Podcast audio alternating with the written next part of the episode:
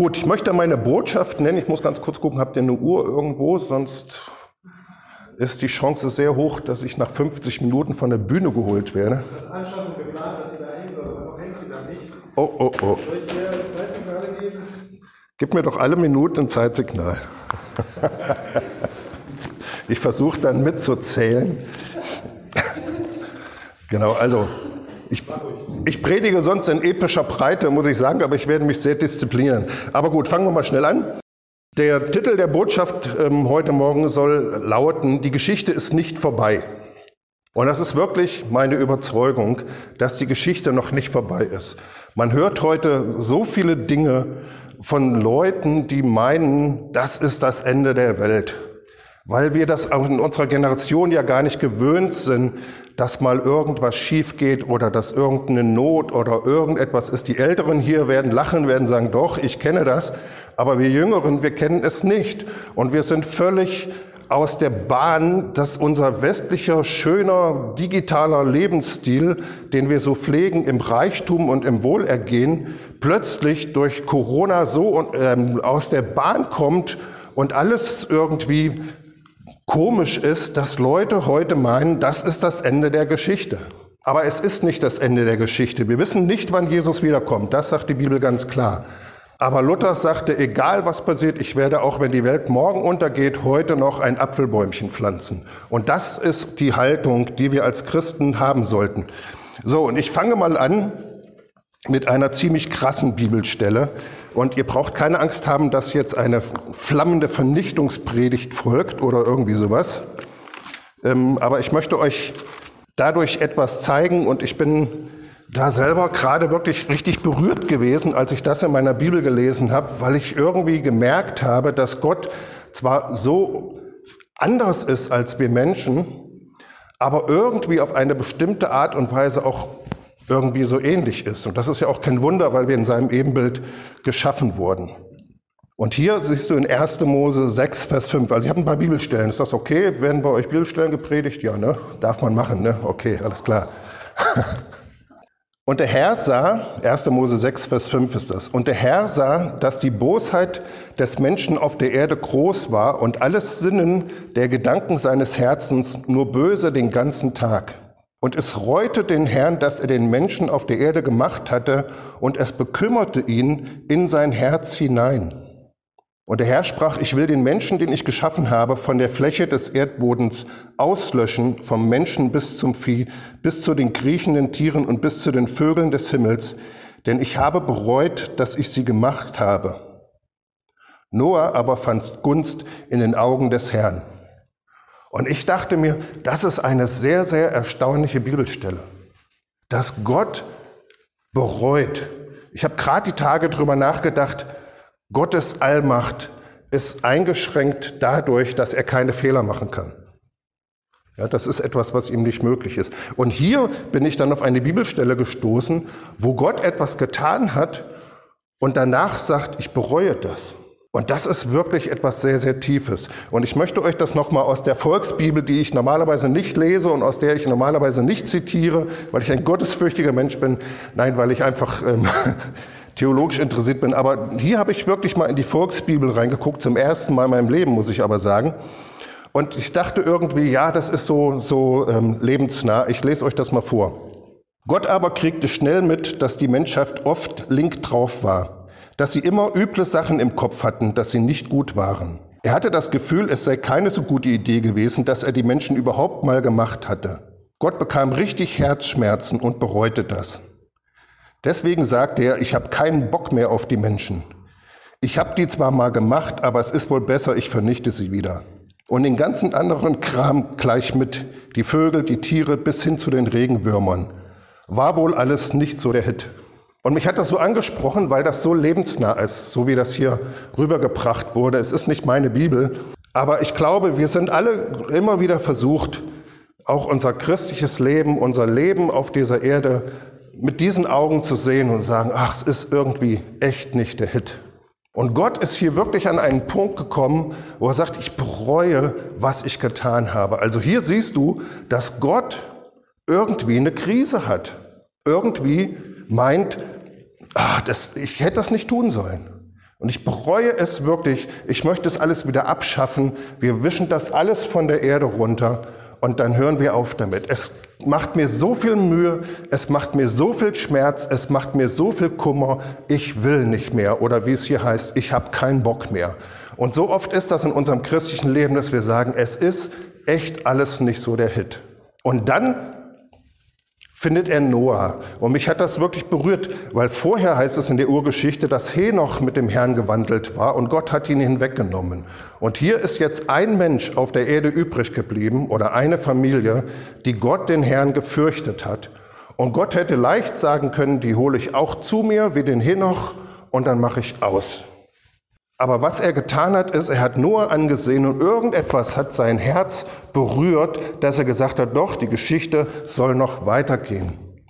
Weil ich finde einen Menschen, der mich fürchtet, der mich liebt. Und das war ihm Antrieb, die Geschichte weiterzuschreiben. Preis den Herrn. Gott ist wirklich berührt, wenn wir ihn lieben. Er ist wirklich tief berührt.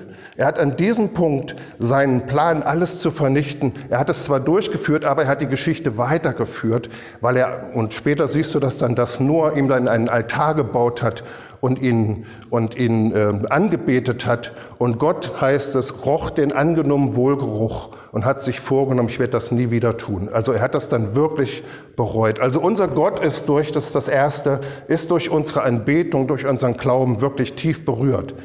Und es motiviert ihn weiterzumachen. Irgend sowas ist in Gott drin. Er ist so souverän, aber er ist auch irgendwie emotional. So, und ich habe mich gefragt, warum hat Gott denn an dieser Stelle weitergemacht? Er hätte ja einfach Noah wegnehmen können und sagen, so, und dann habe ich mir Ruhe verschafft. Ich kann diese Gottlosigkeit nicht mehr ertragen.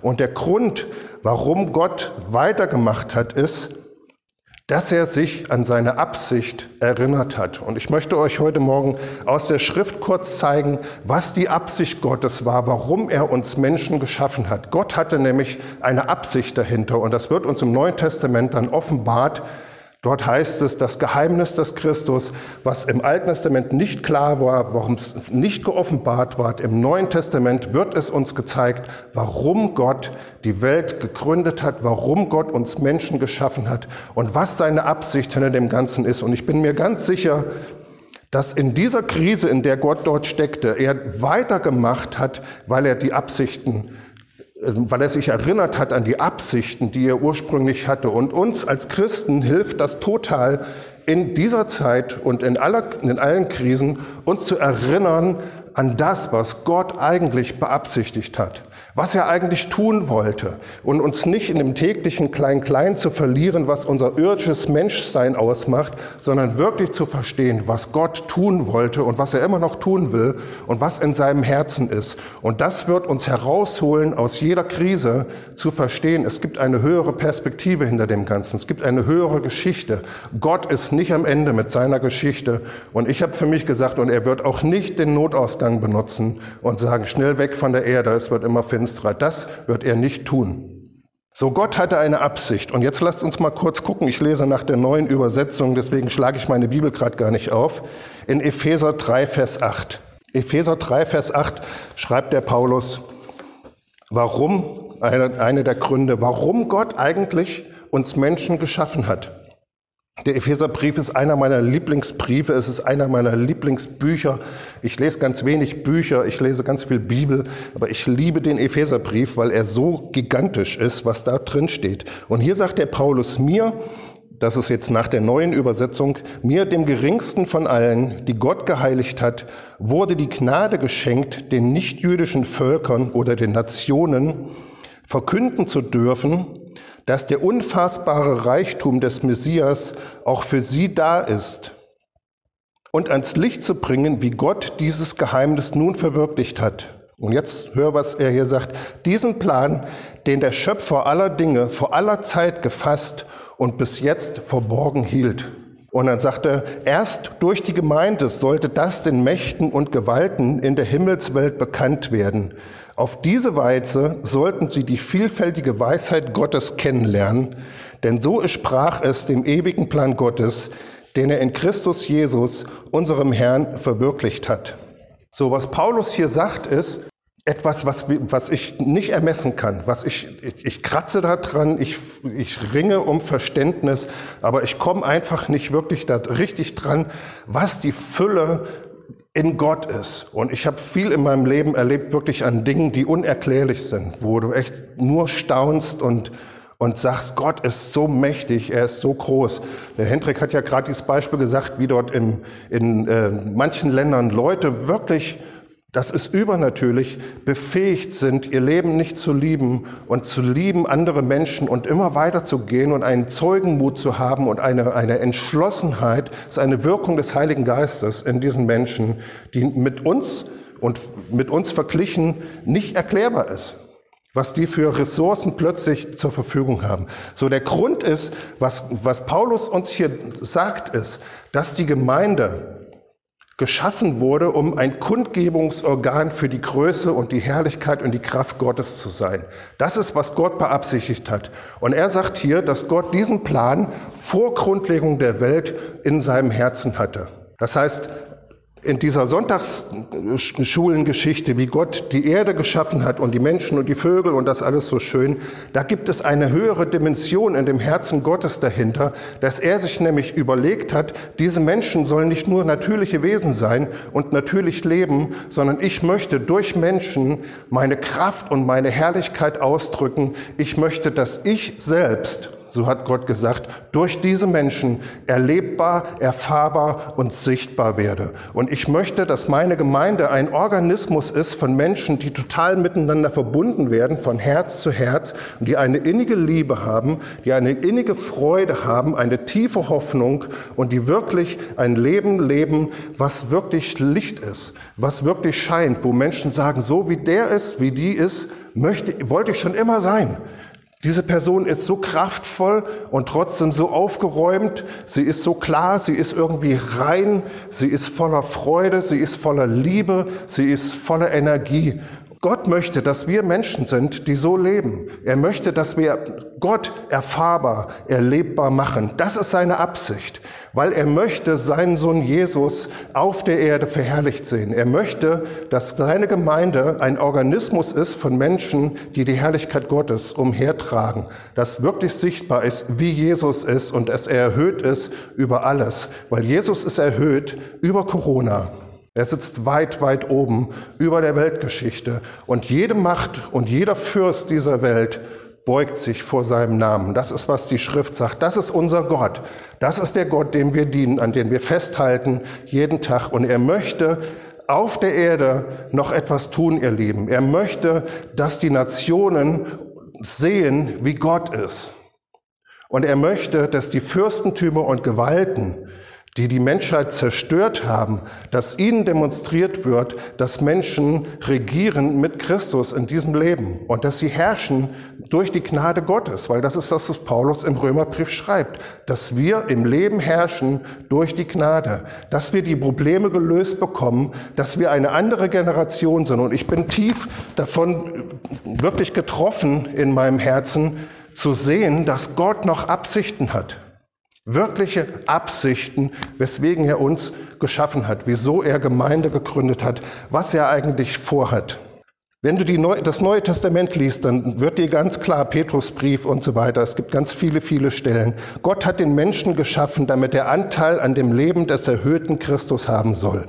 Er hat ihn als Kundgebungsorgan, das ist Erich Sauer, gute Theologie, Erich Sauer schrieb, die Gemeinde ist ein Kundgebungsorgan Christi, also ein Organismus, das bekannt macht den Fürstentümern und Gewalten und auch jeden Menschen, wie Gott ist und dass Gott groß ist, dass er herrlich ist und dass er alleine regiert. Und das soll die Gemeinde ausdrücken. Und ihr Lieben, das haben wir noch nicht gesehen. Das haben wir noch nicht gesehen auf dieser Erde. Nur in Ansätzen.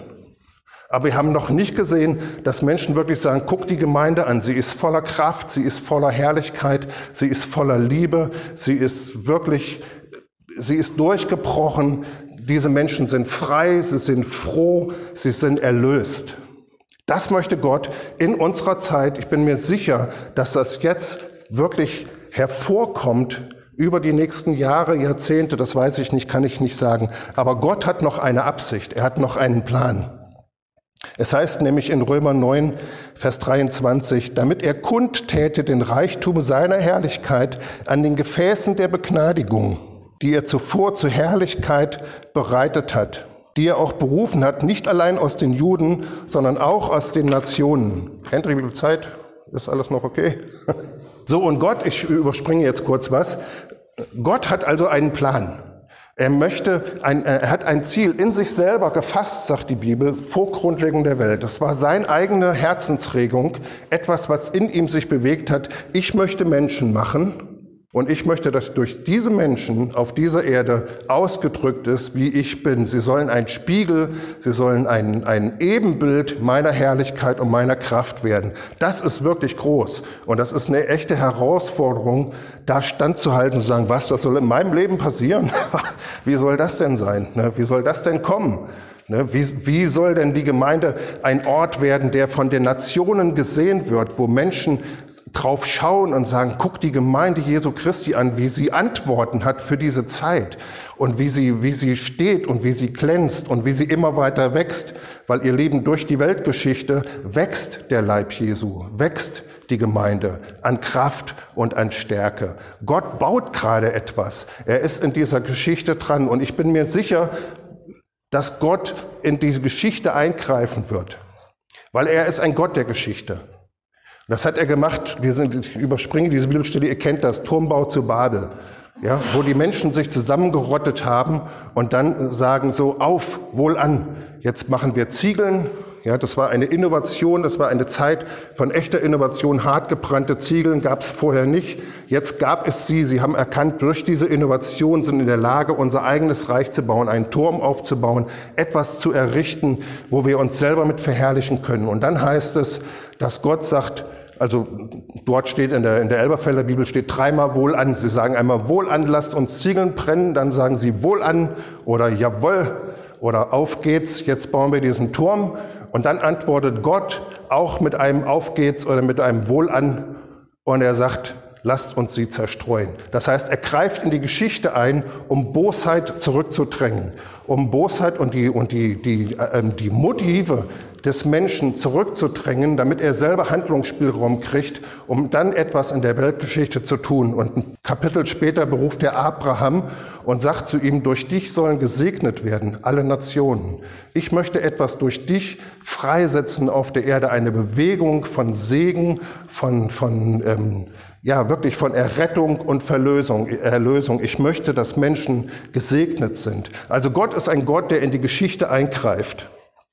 Und wenn wir sagen, dass Gemeinde im Neuen Testament uns als etwas voller Kraft und Herrlichkeit dargestellt wird, dann müssen wir unsere Ziele viel höher setzen, als wir es bis heute tun.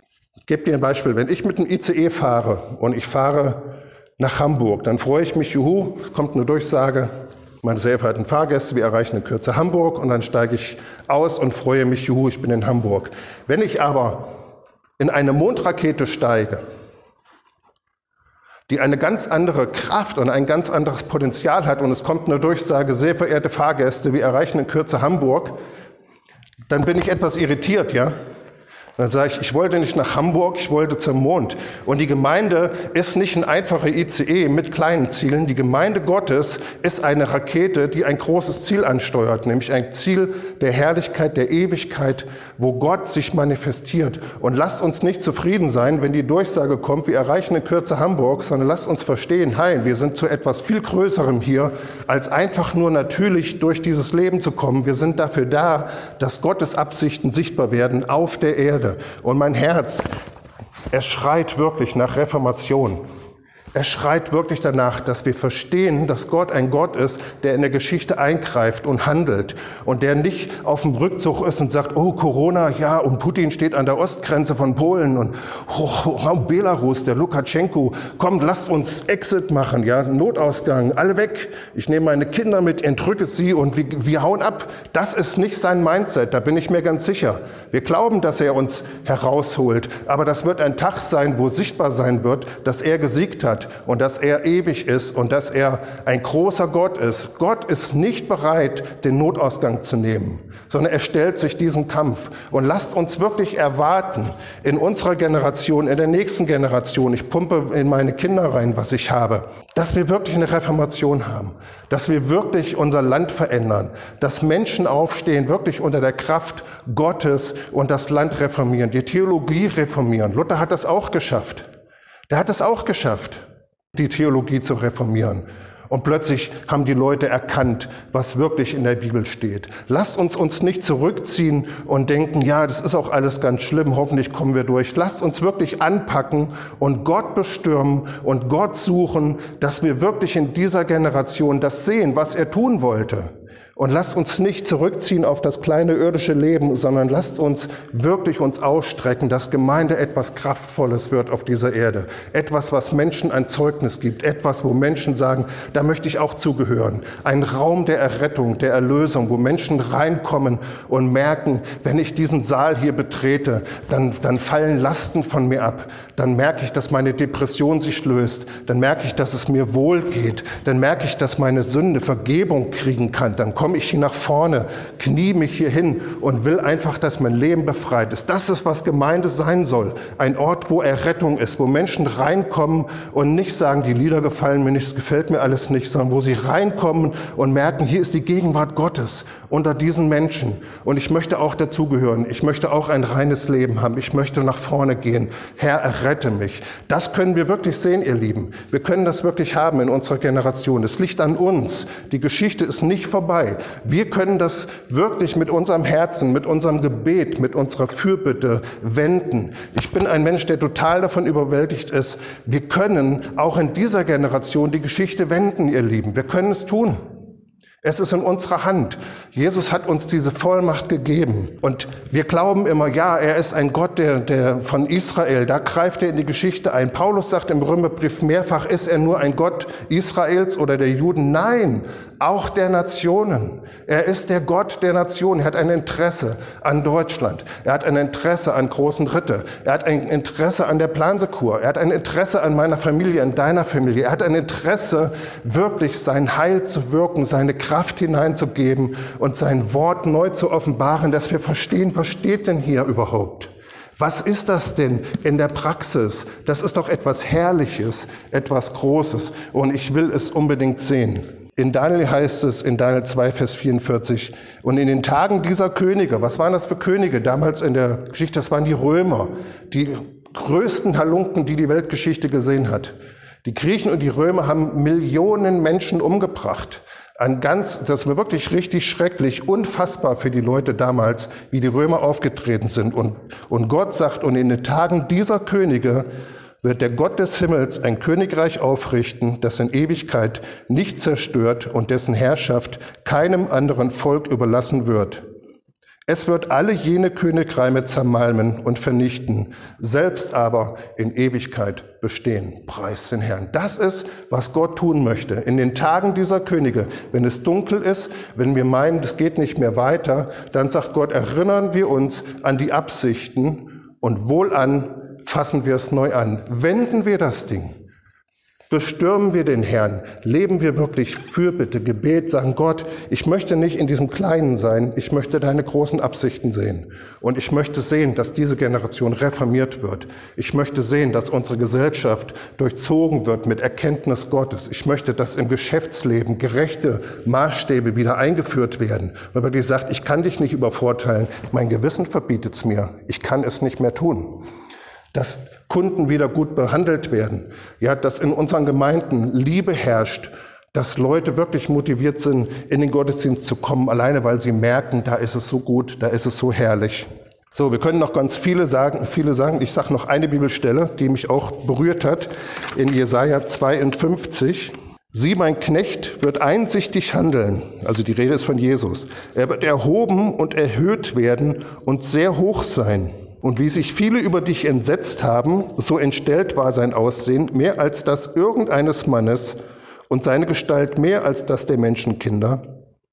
Und jetzt hört mal, was Gott sagt, was er tun wird auf der Erde. Ebenso wird er viele Nationen in Staunen versetzen. Über ihn werden Könige ihren Mund verschließen, denn sie werden sehen, was ihnen nicht erzählt worden war, und was sie nicht gehört hatten, werden sie wahrnehmen. Gott wird etwas tun auf dieser Erde, ich bin mir ganz sicher. Gott ist, ist dabei, etwas anzufangen, etwas zu tun durch seine Gemeinde, durch dich und durch mich. Also lasst uns uns erinnern an die Absichten Gottes, erinnern an das, was Gott zu tun imstande ist und lasst uns diese Zeit wenden, lasst uns ihn bestürmen, lasst uns vor ihm leben und sagen, Gott, ich möchte, dass diese Generation nicht nur errettet wird, sondern deine Kraft, deine Herrlichkeit und dein Wesen wirklich wahrnehmen. Weil eins gilt auch, und das habe ich mir aufgeschrieben von einem Anton Steinhauser, der hat gesagt, wenn wir selbst nicht Licht sind, dann sind wir Finsternis. Und ich glaube aber, dass Gott uns hilft, da herauszukommen und wirklich eine Antwort für diese Generation zu sein und sie nicht herzuschenken und zu sagen, es ist eh alles vorbei, es ist eh alles zu spät.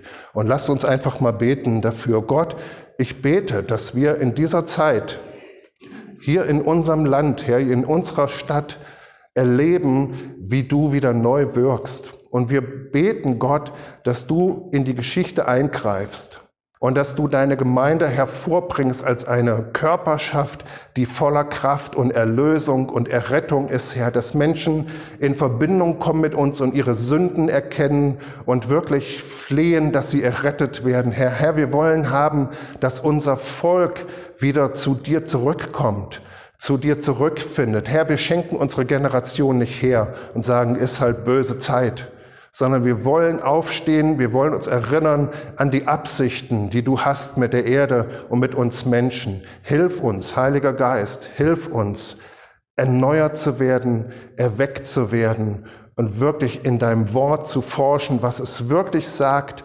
wirklich nach vorne zu gehen und zu glauben, dass du mit deinen Absichten nicht am Ende bist und dass du etwas tun kannst, auch in unserer Zeit. Wir rufen dich um Hilfe an, Gott, weil wir wollen deine Absichten erfüllt sehen auf der Erde. Und danke, dass du uns hilfst und dass du jeden von uns da hineinführst, weiterführst, Herr. Wir lieben dich und wir wollen, dass du zum Ziel kommst mit deinen Menschen, Herr. Amen.